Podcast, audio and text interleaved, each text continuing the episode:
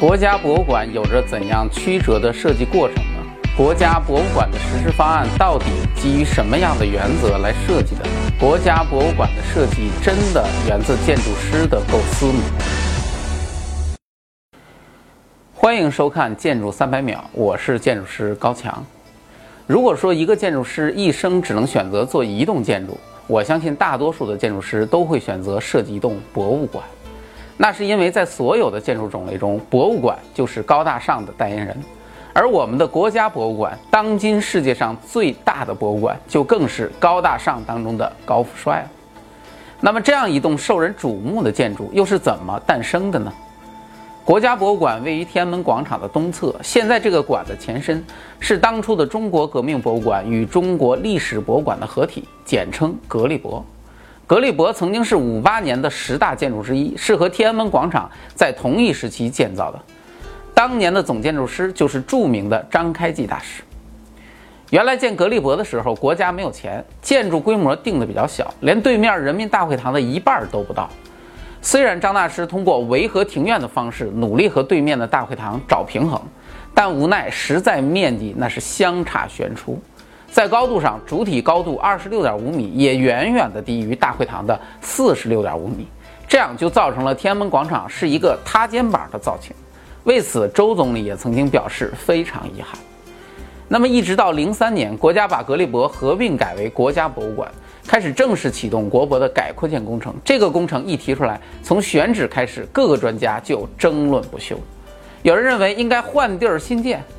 也有人认为应该原址扩建，还提出张大师早就考虑过扩建的事情，而且还曾经画过一个加建一层的建筑方案。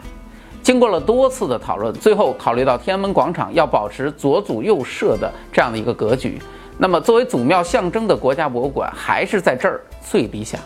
这样国博就确定了在原址扩建的这样一个原则。但是当时，央视大楼、国家大剧院、鸟巢这些建筑方案。都引发了社会上巨大的争议，那么专家们就建议，外国人再好，这次的设计咱们不用了，行不行？不就一个改扩建吗？我们自己人完全搞得定。就这样，前期找了四家国内著名的公司去做方案，做了一轮，但是好像没什么结果。于是国博在零四年就又开始搞这个国际竞标，竞标公告一发，立马就吸引了国内外五十五家公司报名，最终 PK 的有十个方案，这其中也包括了。当初做大裤衩和鸟巢的这些建筑师，不过这次的竞标遭到了国内几名老专家的强烈反对，最终的结果就是评审专家里面那是一个老外都没找。我估计是大家生怕再选出一个让大家集体崩溃的第一名方案。可是这次的竞标的最终的结果却是令很多人大跌眼镜，因为这次参加的公司一个比一个做的保守，说好听点儿那叫尊重中国传统。说不好听，不知道是不是猜到这次如果玩得太嗨，肯定就直接 out。尽管如此，设计方案大部分依然采用的是欧洲博物馆改扩建的常规方式，新旧对比。这种方式在大英博物馆和卢浮宫博物馆都有很好的运用。最后经过两轮 PK，德国 GMP 和建研院联合设计的方案宣布为中标方案。这个方案保留了老建筑的北侧、西侧、南侧三个立面，在入口处做了一个超级超级超级大的中央大厅。这个大厅可以有效地解决新馆老馆的入口的一个整合问题。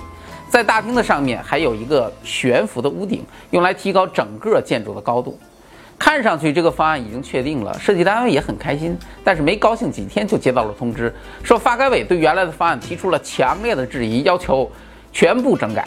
刚巧国博的馆长毕业于清华大学建筑系，是不折不扣的内行业主，再加上又请来了一大堆老专家来给把关，那么德国建筑师们就开始了一个漫长的论证和修改工作，最终完成了现代的这个方案。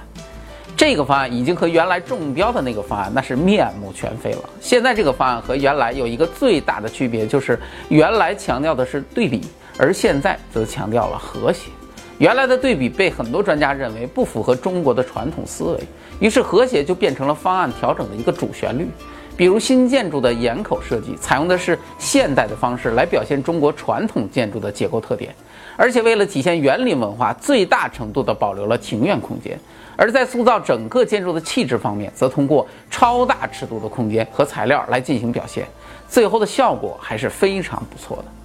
在我看来，国博应该是将中国早期建筑风格进行现代演绎最成功的一个建筑案例了。但是从另一个角度来说，国博的这种设计，同时也令人感觉气派有余，但是精细不够。建筑师的个性在这里几乎没有表现的机会。也用 GMP 公司的一个主要负责人的话说，国博项目那是我们公司整个历史中最极端和最独一无二的例子。它说明了建什么以及怎么建的问题，并不完全由建筑师来决定。当然，对于国家博物馆来说，它所表现的恐怕正是我们这个国家和民族的写照。对于历史，我们总是有着无比的自豪与骄傲；但是对于未来，我们却总是缺乏足够的勇气与自信。也许我们都应该反思，这到底是一种强大的文化，还是一种软弱的精神呢？注意，《强词有理》第二季正在紧张筹备中，欢迎大家投稿。投稿方式：发送您想了解的中外建筑到我们的公众号“强词有理”，您就有机会赢得节目组准备的纪念奖品。详情请参见单独发布的有奖征集通知。进入微信，点击搜索框。搜索公众号“强词有理”，选择那个黄色的小头像，点击关注，您就可以第一时间看到我们的节目了。